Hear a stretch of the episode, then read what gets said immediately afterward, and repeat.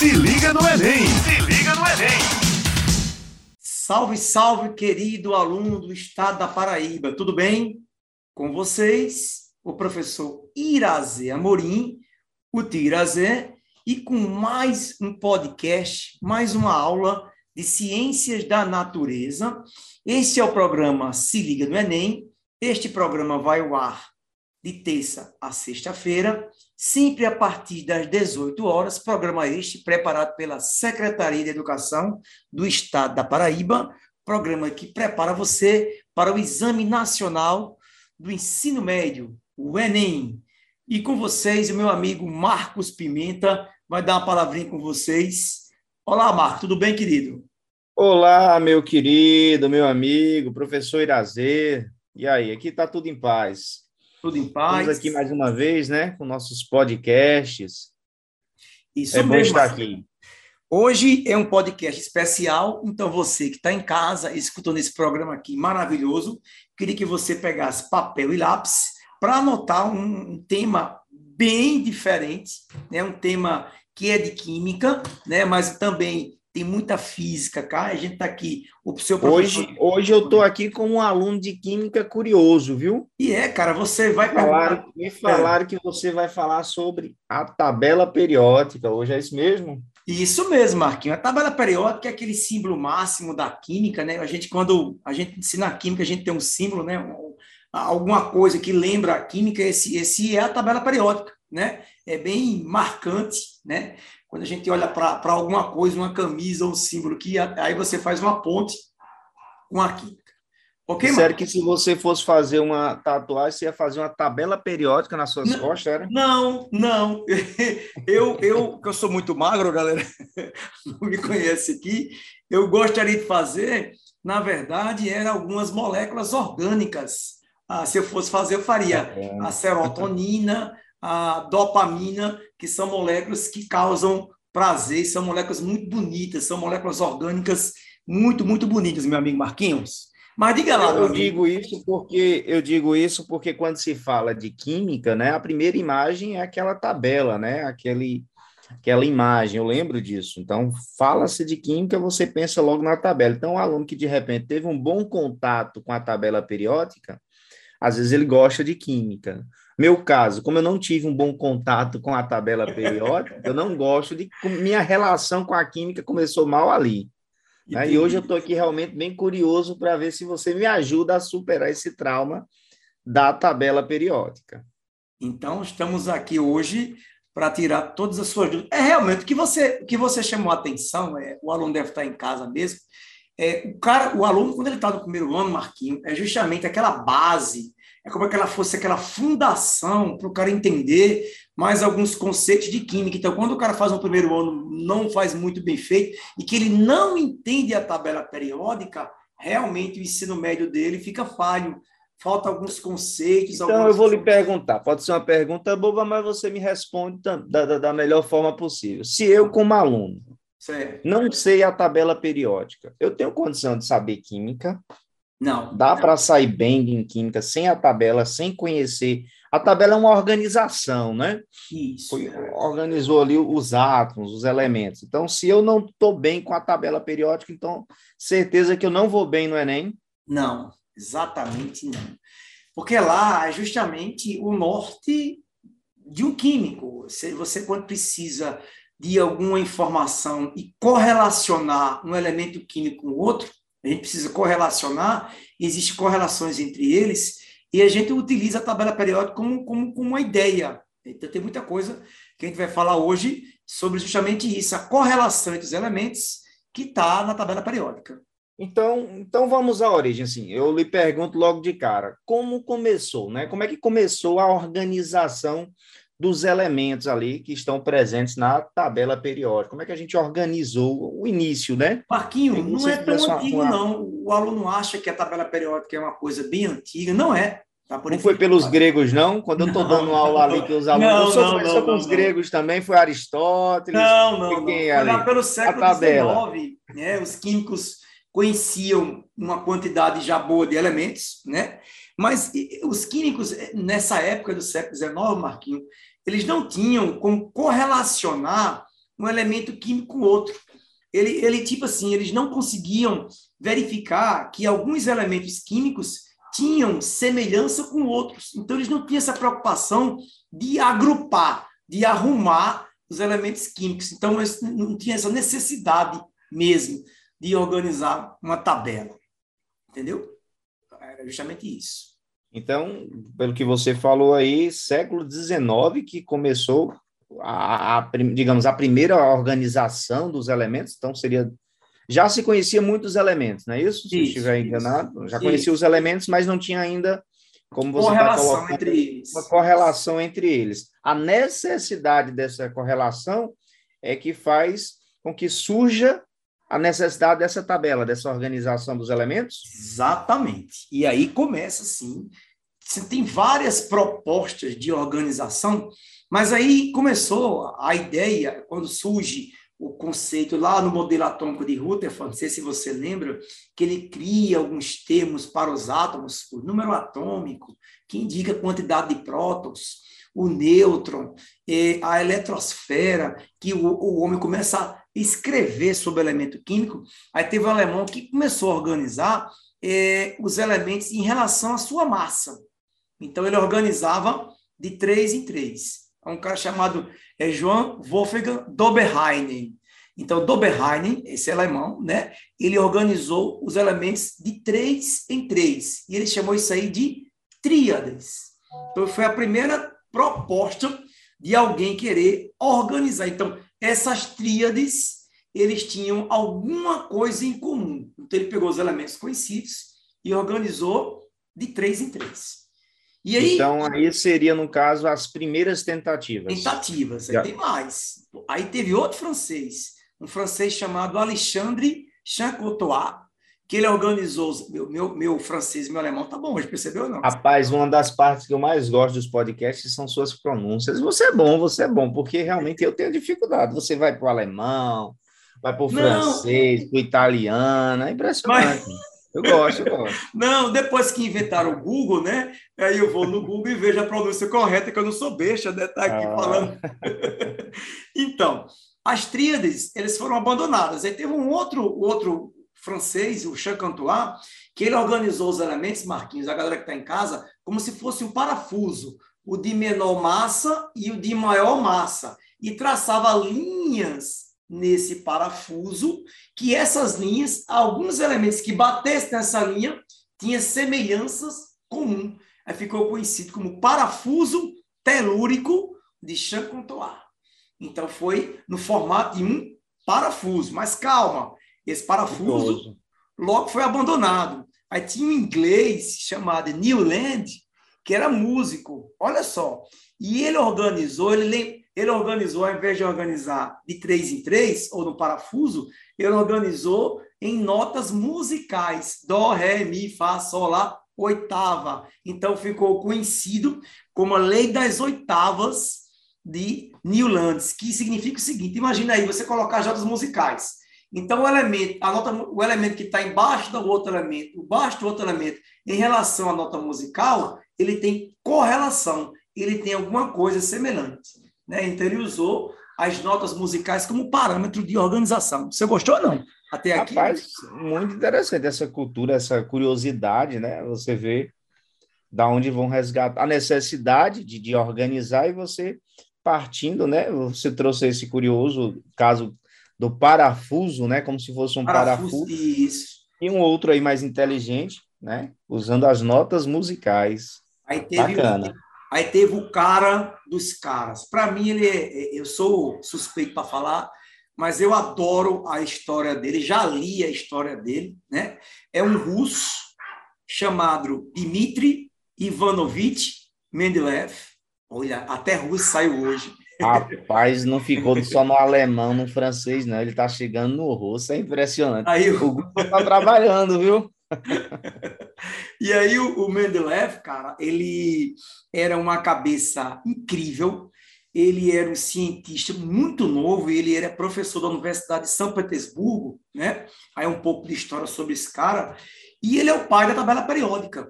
Então ele é o pai mesmo, ele é o cara que bolou a ideia da tabela periódica. E aí, o que foi que ele fez, Marquinhos? Você que está em casa, preste atenção. pegou no quadro de aviso dele do laboratório e escreveu os elementos químicos conhecidos, eram poucos, 60 e poucos elementos só, né?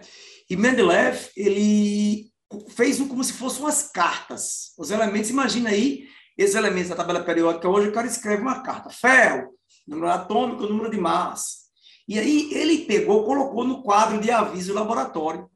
E ele agrupou isso em ordem crescente as massas atômicas. E foi colocando do menor para o maior. E aí ele percebia que tinha elementos que tinham semelhanças iguais. Aí saía colocando um debaixo do outro. E além de organizar em famílias, em colunas e em grupos, ou seja, na vertical e na horizontal, a tabela periódica hoje é organizada assim, mas tomou como base né, justamente a tabela de Mendeleev. Né? Então, a, a, do, a de hoje. E aí, além disso, ele viu o seguinte: preste atenção, isso é, isso é o crucial que já caiu no Enem. Imagina um elemento que tem o número atômico X e outro elemento número atômico 4X. Aí ele percebia que esses dois elementos tinham propriedades semelhantes. Porém, a massa atômica entre eles estava muito distante. Aí ele fez o seguinte: ele fez previsões que entre aqueles elementos ia ser descoberto um novo elemento. Então, além. Mas isso aí realmente.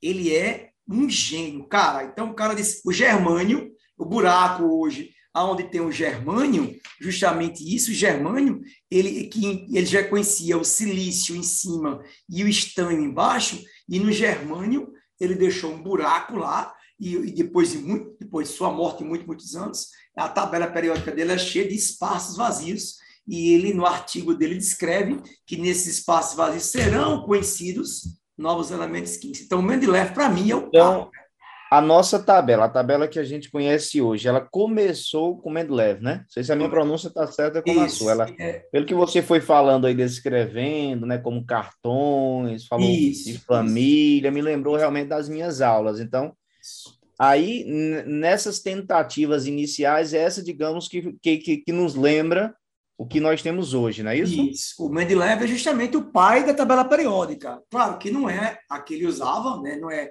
não é a tabela atual, mas a ideia que ele teve é justamente. E na Rússia é engraçado, né? Se você perguntar ao russo quem foi Dmitry Ivanovich Mendeleev, ninguém sabe que ele fez a tabela periódica. Ele é o pai da vodka perfeita. ter essa curiosidade. Dando mais importância ao outra é, Exato. e o Mendeleev, só curiosidade, ele é conhecido como ele fez um processo de tridestilação da vodka. Então, se você perguntar ao Russo, quem foi Mendeleev? Ah, o Russo fala, ah, é o cara da vodka, né? ou seja, não é o cara da tabela da periódica tabela. tão importante para a ciência como o Mendeleev. Beleza? Gostou de um pouco de história, não? Ei, show de bola, show de bola. Você é cultura, viu? Irazi Amorim também é cultura. É, a gente, eu gosto muito, tem um capítulo que eu amo, tenho vários livros aqui em casa, que é de história da ciência. Então, as coisas não saíram do nada. Eu, eu, eu amo essa leitura, né? De verdade mesmo, né? Tem um livro que eu recomendo a todos, que é, são os botões de Napoleão, né? São as 17 moléculas que mudaram o mundo. Eu acho que todo mundo deveria ler um pouco sobre isso. É muita ciência, é física, biologia, é tudo lá. Então, a importância histórica da ciência na humanidade. Então, a gente a gente dá muito valor a um bocado de besteira, mas essa leitura é sensacional. Chama-se Os Botões de Napoleão. Eu recomendo para todo mundo. Esse livro ele modificou. E a indicação. E é, é interessante o que você fala, Irazê, porque muitas vezes o aluno, né? Em física também acontece isso. Sim, sim. Eles imaginam assim que é quase como semideuses, né? Essas pessoas que nós citamos como Newton, como sim. Galileu, mas são pessoas que passaram por dificuldades, por desafios semelhantes aos que nós passamos, né? É. E o, o conhecimento ele, ele, não, não, ele é construído por pessoas. Então, muitas vezes o aluno pensa assim que foi uma pessoa fora do comum, que não, né? Pessoas estudiosas que se dedicaram e que muitos, né? Às vezes a gente só conhece um nome ou outro, mas todo conhecimento ele tem todo um, um coletivo, né? Um grupo ali por trás que o aluno precisa considerar isso no, na para a ciência, né? Porque a ciência é algo próximo. Às vezes o aluno se distancia muito da ciência, como se não fosse algo para ele. mas foi feito por pessoas, né, que sim se dedicaram a, a, para desenvolver todo o conhecimento, mas tem a história da ciência, que é o que você está colocando, que é fundamental. E às vezes até aquele aluno que tem muita dificuldade na parte exata, na parte do cálculo, ele consegue né, é, se encontrar nessa leitura, no contexto, né, conhecer as pessoas ali por trás, quem foi Isaac Newton, quem foi Medlev, né, e outros mais que você colocou aí. Então, ler sobre a história da ciência é sim fundamental. Bacana, Irazi. Então, e como Mas é essa tabela... organização atual? Né? A gente já, já trazendo para cá, para a atualidade. A atual foi, gente, Marquinho, eles, todos esses caras que eu falei, inclusive Mendeleev, eles cometeram um erro clássico, que foi organizar os elementos em ordem crescente ao número de massa.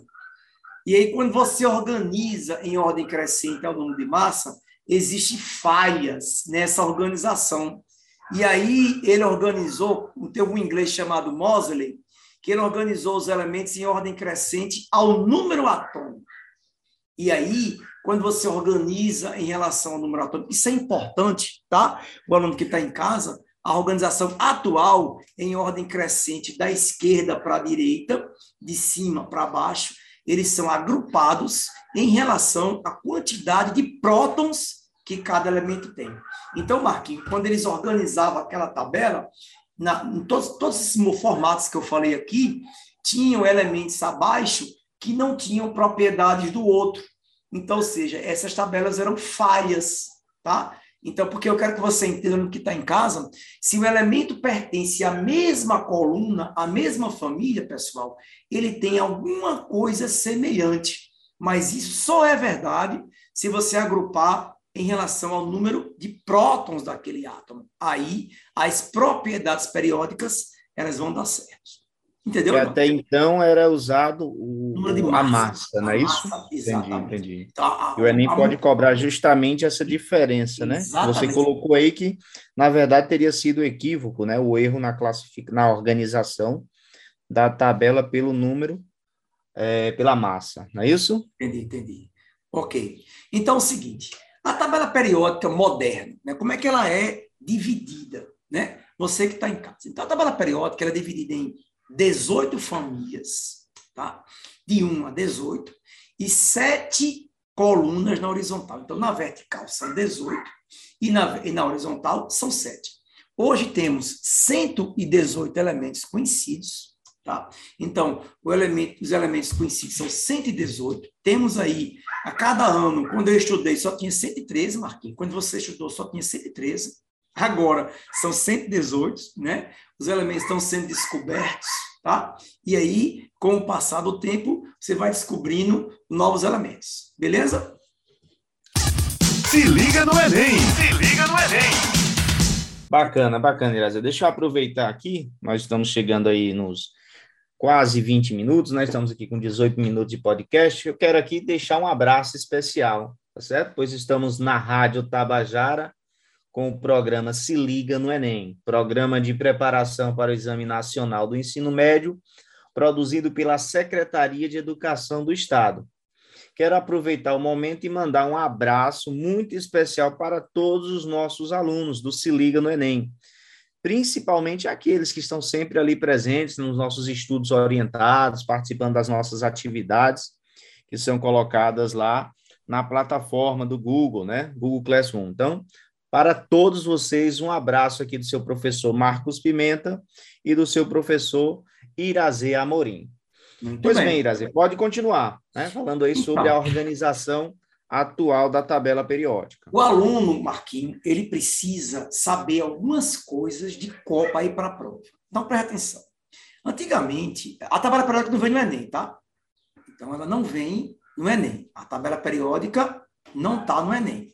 Então, tinha um vestibular aqui nosso que tinha, né? Era, era o, PS, é, era PSS, o PSS. Não era isso que você falou, lembrei.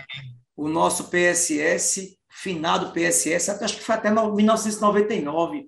O aluno ainda está nem lembrado disso, né? mas eu acho que foi, foi 99, não estou lembrado. A época mas... do pai, da mãe deles, aí lembra do PSS. eu já dava aula, tá? Desculpa aí, tá? Antes do PSS, eu dei aula no Peneirão, em 1997, né? Mas não quero falar sobre isso, senão o aluno que está em casa vai achar que eu sou um idoso e eu não sou um idoso, eu tenho simplesmente 29 anos de idade, né? Brincadeira. é brincadeira. Vai multiplicando aí. É, então vamos lá. Você que está em casa, você tem que decorar algumas famílias. Algumas famílias são importantes. Você não precisa decorar o elemento. Na época, na época de você, Marquinhos, o professor lá de Química, ele se amostrava, ele falava umas frases para o cara decorar os elementos. Comi siri gelado somente na Paraíba. Então, ele tinha aquelas frases. Bela Magnólia casou com o senhor Barão de Rapé. É, é, é, Hélio negou o amor de Carinha cheirando Renata. Tinha umas frases que antigamente a gente. Só para decorar a família. Era, mas não precisa disso, tá? Isso é só para o professor vender o peixe dele, mas não. Fazer. Mas, mas o que é assim, a família? O que, que eu preciso ter? Quando você fala assim, família, que eu não sei de nada de química, eu vou pensar em quê? A família, então, eu imagino que é um grupo que tem alguma coisa semelhante, tem, é isso? Tem. O aluno... E essa precisa, uma coisa é específica? É específica. Ele precisa aprender o nome específico de algumas famílias. Vamos lá. São, são poucas. Família 1, tá? que é a família dos metais alcalinos, tá? que o hidrogênio está em cima dele, mas o hidrogênio não tem família, isso é importantíssimo. Se você pegar qualquer tabela periódica, o hidrogênio está em cima da família 1, são os metais alcalinos, mas ele está ali só devido à sua configuração eletrônica, porque ele tem um elétron na última camada. São chamados metais alcalinos. Então, uma pergunta boa. Hidrogênio é metal alcalino? Não. Hidrogênio não tem família, ele é órfão. Ele é isolado. ele é isolado, coitado. É o carentão. É, ele não tem família nenhuma, então o hidrogênio não tem. Família 2, metais alcalinos terrosos. Então, família 1, um, alcalino, 2 alcalinos terrosos. Aí vamos lá para frente.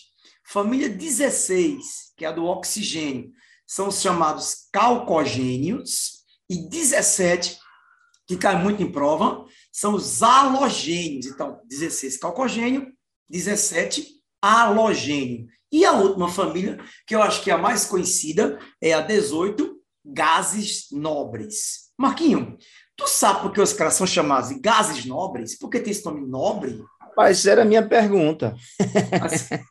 eu, tinha, eu tenho essa curiosidade, né? Sério, você não sabe não, se é brincadeira ou não? Quer, deixa eu pensar, o que é que passa na sua cabeça de gases nobres? Deve passar meu acordo no aluno em casa. Deixa eu conversar. Deixa eu ver sua, seu conceito. Não sei eu... se essa nobreza seria associada a ser raro, difícil de encontrar. Não, não é ou, isso. Ou, ou então nas reações ele tem uma característica específica, ou não, não reage, não. ideia de nobreza de não se misturar, não sei. É, na Me tabela ajuda, periódica, como na vida, tem muita inveja. então, o aluno que está em casa, ele tem que decorar que todos os elementos da tabela periódica invejam os gases nobres. Então, todo ah. mundo da tabela periódica quer ser um gás nobre. Qual o motivo disso? É que o gás nobre ele tem oito elétrons na última camada, e tendo oito elétrons na última camada, ele está estável. Então, o gás nobre, Marquinhos, não combina com nada.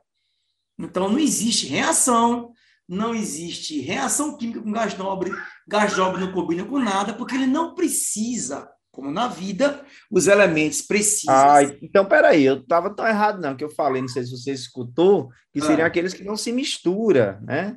A ideia da nobreza, né?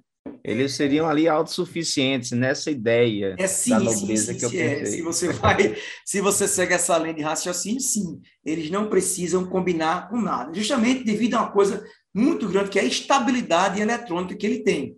Então, o gás nobre, ele não sempre é encontrado, Marquinho, monoatômico, sozinho. Então, você, quando vai escrever o hélio, é HE. Você vê quando vai escrever o xenônio, é XE. Você não coloca índice nenhum. Já os outros elementos são sempre diatômicos, triatômicos, porque sempre os átomos combinam para adquirir a estabilidade eletrônica. O oxigênio é O, é O2. Um átomo de oxigênio combina com outro átomo de oxigênio com o objetivo de adquirir o quê? A estabilidade eletrônica. Tem uma perguntinha. Essa estabilidade eletrônica, só quem tem é o gás natural, né? É o gás, gás nobre. nobre. Exatamente. Entendi, entendi. Aprendi, viu? Aprendeu? Aprendeu? Entendi. Pode Muito continuar bem. com a aula. Outra divisão que eu tenho que lembrar, lembrar para a prova é que a tabela periódica ela é dividida em metais, ametais, gases nobres, tá? Então essa divisão ela é muito importante porque os metais eles têm propriedades semelhantes, os ametais têm propriedades semelhantes. Então os metais, por exemplo, que é a maioria da tabela periódica, eles são maleáveis, eles são dúcteis, eles têm tendência a perder elétrons. Então o aluno está em casa, fecha o olho, imagina. A parte do meio para a esquerda, todos são metais. Esses metais, eles têm tendência a perder elétrons. A configuração dele, Marquinhos, tem tendência a perder elétrons. Os caras da direita têm tendência a ganhar elétrons. São os ametais, tá? São os elementos que têm tendência a ganhar elétron. Beleza? Bacana, bacana. Pode continuar. Então, e aí outra divisão muito importante que eu quero que vocês entendam, o aluno que está em casa, tá, gente? É a, a localização do elemento na tabela. Isso aí, Marquinho, é importantíssimo. Então, você que está em casa, por favor, escuta esse tempinho aqui que eu vou falar, tá? Saber localizar o elemento da tabela periódica é importantíssimo pelo seguinte motivo. Atenção. A distribuição eletrônica do elemento químico né, faz com que o aluno consiga saber qual é a família, qual é o período que o elemento se encontra. Então, por exemplo, todo elemento da família 1, tá? Todo elemento, todo elemento da família 1, exatamente. Todo elemento da família 1 termina em S1. Todo elemento da família 2 termina em S2. Os elementos do meio terminam em D1, D2, D3, D4, D5, D6. Os elementos lá de cima da família 13 até a família 18 terminam em P1, P2, P3, P4, P5, P6. Então, Marquinhos, o aluno que está em casa, ele tem que saber distribuir em subnível para saber qual é a família, qual é o período que aquele elemento se encontra. Ou seja, se o aluno não sabe distribuir em subnível, lembra aquele, aquele negócio? Um S2, dois S2. Distribuição dois... eletrônica. Lembra da distribuição eletrônica? Isso. Aquela Lembra. distribuição eletrônica é a pedra fundamental, é a ferramenta fundamental para o aluno localizar a família e o período da tabela periódica. Sabendo a família e o período, ele sabe se aquele elemento do elétron, se aquele elemento recebe elétron, se aquele elemento perde dois, ganha dois, perde três. É, é a família que vai informar isso. Sabendo isso, ele sabe se a ligação é iônica, se a ligação é covalente. Sabendo isso, ele sabe se o composto é polar, é apolar. Então, basicamente, em saber aonde o elemento se situa na tabela periódica informa muita coisa sobre aquele elemento. Ele sabe se aquele elemento tem tendência a formar uma base, se aquele elemento forma um ácido, ele sabe a característica daquela substância somente conhecendo a família aquele elemento pertence.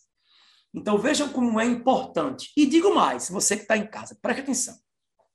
Na falta de um elemento, você pode substituir por outro elemento, só que tem que ser da mesma família. Então, por exemplo, um exemplo clássico que pode cair no Enem. Vamos lá. Se você pegar a família 14, a família do carbono, tem carbono abaixo está o silício. O silício ele é utilizado em microchip. E o chinês está fazendo um outro microchip. Muito, Marquinho, foi olhar a tabela periódica. e... Aqui, está embaixo do carbono, você está é, certo, viu? Estou certo. Eu sei decorada, eu tenho uma tabela periódica na, no meu quarto. Eu tenho aquele no meu escritório e dentro do meu quarto. Tem um duas gigantes. Né? Depois eu conto o um fato engraçado para a galera rir em casa. Então, o chinês, Marquinho, está fazendo microchip de computador de germânio. Se você olhar o germânio, está abaixo do silício muito mais rápido e vai entrar ao mercado até 2030 esse novo microchip para concorrer com o material americano e vai dominar o mercado. Já tem noções sobre isso. Mas por quê? Porque é da mesma família. Curioso esse fato, não é? Curioso, porque se eu não estiver enganado, né, é justamente a, a, um dos motivos aí da, da do, dos valores, né, e falta também de carros foi justamente a falta desses microchips, né? Exatamente. São Feito material de silício, não é isso? São semicondutores que a gente chama. Faltou esse material de semicondutor, justamente o material que faz o microchip. Sem microchip hoje não tem nada, não tem televisão, não tem nada, carro, não. Né? não tem celular. Nossos recursos tecnológicos hoje é, são não dependentes. Tem, não tem nada. Beleza? Marquinho, Posso continuar? Não. Deve, deve então, tá. continuar. Beleza. Então, gente, o aluno tem que saber, por exemplo, a importância do elemento químico. O cara sabendo do elemento químico, da característica que ele tem, então, por exemplo, o tungstênio é usado em filamento de, de, de, de, de lâmpada incandescente, né? É, o, o, lítio é utilizado em baterias de, de, celular, é, o magnésio em antiácido, o sódio em lâmpadas, né? O neônio em, em gás neônico, o berílio em mola. Então, cada metal, Marquinhos, traz uma própria, ou cada substância química, a combinação desses elementos químicos traz uma propriedade ao material. Então, para um engenheiro de materiais, a base dele é a engenharia dos materiais, ou seja, ele compreender que a, a presença daquele elemento naquela mistura traz tal propriedade. Entendeu? Você está falando, talvez já tenha até me dado a resposta, mas aí eu faço a pergunta: como é feita a divisão entre metais, ametais e gases nobres? Então tá. O aluno Essa... se localizar aqui no que você está então tá. trazendo. De novo, eu já falei, mas eu vou falar bem direitinho. Olha só. O hidrogênio, ele não pertence a nada. O hidrogênio ele está fora, tá? Mas você tem um grupo gigante dos metais. Aí o aluno tem que entender que quanto mais à esquerda da tabela periódica, tá? Mais tendência os metais têm de doar elétrons.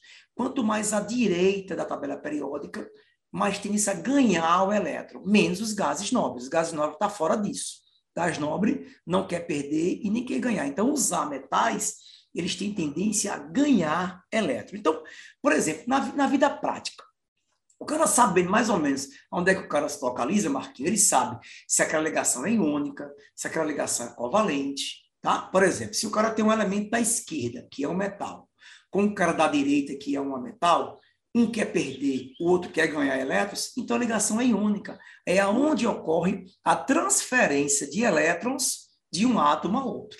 Se os dois elementos pertencem do lado direito da tabela periódica, a metal com a metal, os dois querem ganhar. Então, se os dois querem ganhar, eles resolvem como? Compartilhando elétrons. Daí a ligação ser o quê? Covalente. Então, simplesmente o aluno sabendo a divisão da tabela periódica, ele já tem uma previsão se sabe se aquela ligação é iônica ou covalente. Sabendo isso, ele sabe se aquele material é sólido, aquele material é líquido, aquele material é gás, se aquele material é duro, se aquele material é mole, porque o que vai definir isso aí é o tipo de ligação que ocorre entre átomos. Perfeito e Irazê sobre as propriedades periódicas. Rapaz, você hoje está curioso que só a pílula, né? Você hoje está. Aproveitar aqui os nossos minutinhos finais, vamos lá. Tá, vamos lá. As propriedades periódicas, gente, elas servem para justamente o aluno eh, resolver uma série de fenômenos. Por exemplo, raio atômico, ela cresce da esquerda para a direita, de cima para baixo. Um elemento de grande raio atômico interfere no seu retículo cristalino, interfere na facilidade que ele tem de doar elétrons. Tá? A outra propriedade é eletronegatividade. Isso aí ajuda o aluno a entender tá? se o elemento é, é polar ou apolar densidade serve, um elemento ser mais denso ou não, é usado em relógios, é usado em materiais precisos, saber se aquele elemento é denso ou não. Então, as propriedades periódicas é mais utilizado na produção, que o elemento tem que entender se aquele elemento, se aquele serve para aquele uso. Então, o entendimento daquele elemento, daquele uso, ajuda muito a você produzir um novo material com a característica que o comércio quer. Então, por exemplo, você lá na, na siderurgia, você tem o ferro. O ferro perde elétrons facilmente. Aí você põe o carbono. O carbono é o quê? O carbono serve para quê? Para não deixar o ferro perder elétrons, protege. Aí você bota o níquel, aí dá o brilho. Aí você bota o cromo, brilha mais ainda. Aí você combina esses elementos e você vai trazendo para aquela mistura uma propriedade que o comércio precisa. O aço cirúrgico, e assim vai o tipo de materiais que, que o homem precisa, é justamente tomando como base a localização e as propriedades periódicas daquele elemento. Entendeu, Marquinhos? Ou seja, para que serve, né? Para que serve aquilo ali. Entendeu? Marquinho, eu tenho muito tempo para falar um detalhe aí, não? É, é, eu tenho você, você tem ainda cinco minutos. Então, Pode tá, ficar à vontade. Hoje então, aqui é a aula gente, isso aqui, isso aqui é importantíssimo. Um aluno que está em casa anotar o que eu vou falar aqui. Existem propriedades periódicas. Marquinho, e existem as propriedades aperiódicas. Cuidado com isso. A propriedade periódica, se você vai para a linguagem matemática, ela ocorre de períodos em períodos. Então, raio atômico, eletronegatividade são propriedades periódicas. As, então, é como se fosse o seguinte: se você, se você traça um gráfico cartesiano da matemática, ela não é uma reta. É, essa propriedade ocorre de pontos em pontos. Uma propriedade aperiódica, ela seria o quê? Número de massa em relação ao número atômico. Então, seria uma reta. Quanto maior o número de massa, maior o número atômico. Então, seria uma propriedade aperiódica, ok? Então, então o aluno deve ter na sua cabeça as propriedades periódicas e aperiódicas, tudo bem? Isso é importantíssimo, o conhecimento dessas propriedades, né? Para saber o quê? Por exemplo, as propriedades físicas, Marquinhos, vamos lá. É, ponto de fusão, ponto de ebulição. O aluno, ele, o, o, cara que está lá, ele, a, o elemento que está no meio da tabela periódica, embaixo, os elementos aqui no centro da tabela embaixo, eles têm alto ponto de fusão, alto ponto de ebulição. Ou seja, para que serve isso? Vamos lá. Tu tem uma broca de uma furadeira. Tu está furando uma parede, tá? Então, tu precisa de um elemento químico ali que, ao furar a parede, ele não derreta. Ou seja, não pode derreter, porque senão... Então, tem que ter o quê? Um ponto de fusão o quê? elevado tá? Tu tem que saber se aquele elemento evapora ou não. Então, por exemplo, é, alguns elementos da tabela periódica, eles encontram em vários estados fixos. Marquinho, pergunta que valeu um milhão de reais naquele programa de Silvio Santos. Quais são os dois elementos líquidos da tabela periódica? Lembra do jogo do milhão, não? Que Silvio Santos fazia no domingo, não? É do meu tempo, não, que eu tenho um pouco menos de 20 anos, mas eu já ouvi falar do show do milhão já ouviu falar do show do milhão? E a pergunta foi essa, né? E valia um milhão de reais. Eu fiquei me tremendo e eu sabia a resposta, né? A maioria dos elementos são sólidos, por incrível que pareça. Outros são gases, os gases nobres, o nitrogênio. Somente dois são líquidos. Tu tem ideia aí, não? Quais são Mas eu sei de um. Diga um aí. Repita a pergunta aí, que o aluno está tá pensando em casa. Atenção, você que está Pergunta de um milhão valendo um milhão de reais. Para a gente terminar. Diga aí. Quais são os dois elementos da tabela periódica que apresentam no estado líquido a pressão e temperatura ambiente? Claro, né? Pode falar, Marquinhos. Um eu sei que você Mercúrio. sabe. Isso! Atenção, está muito próximo. Agora, um segundo elemento. Isso. Eita. Eu dou uma dica. Eu vou dar uma dica. Ele é um halogênio. Não vale olhar. ele é um halogênio, ele é da família 17, né? Atenção, gente. Marquinhos, agora, você que está em casa, ele vai perder um milhão de reais. Fala. Não no sei, três. boro, boro, iodo. Dois, três. Acabou o tempo, perdeu, é o bromo. O bromo, bromo. é o elemento. Ah, ia, eu sabia só do mercúrio, realmente. Eu é, realmente bromo, não sabia desse E eu fiquei não. me tremendo, né? E eu não pude responder isso aí. E valia. Mas ele perdeu. Perdeu. Você acredita? Oh, ele foi igualzinho a você. Ele falou Mercúrio, eu digo, o cara vai acertar, velho. E, e Mas é. Show do milhão. Bromo, não é isso? Bromo, BR. Curioso, isso. Curioso. Cuidado que tem alguns elementos que têm um nome parecido, né? Então, por exemplo, assim, um nome que vem do latim, né? Potássio é cálium, mas isso aí vai ficar para outro momento. Marquinho, e aí, Marquinho? Vamos lá dar para despedidas finais. Chegamos aí. ao final, Irazi. Já? Eu vou deixando aqui meu chau para você fazer aí aquela despedida, viu? Foi um prazer aprender um pouco aqui de química com você, tá certo? Fique aí para se despedir da galerinha, eu deixo o meu tchau. Então, galerinha, esse programa aqui é um programa produzido pela Secretaria de Educação do Estado da Paraíba, programa de preparação para o Exame Nacional do Ensino Médio, o Enem. Não esqueça, esse programa vai ao ar sempre a partir das 18 horas, de terça a sexta-feira, aqui pela Rádio Tabajara. Então, um beijão para vocês, aqui do Tio Irazê, né? Aqui, se liga no Enem Paraíba. Valeu e até o próximo encontro. Um abraço. Se liga no Enem! Se liga no Enem!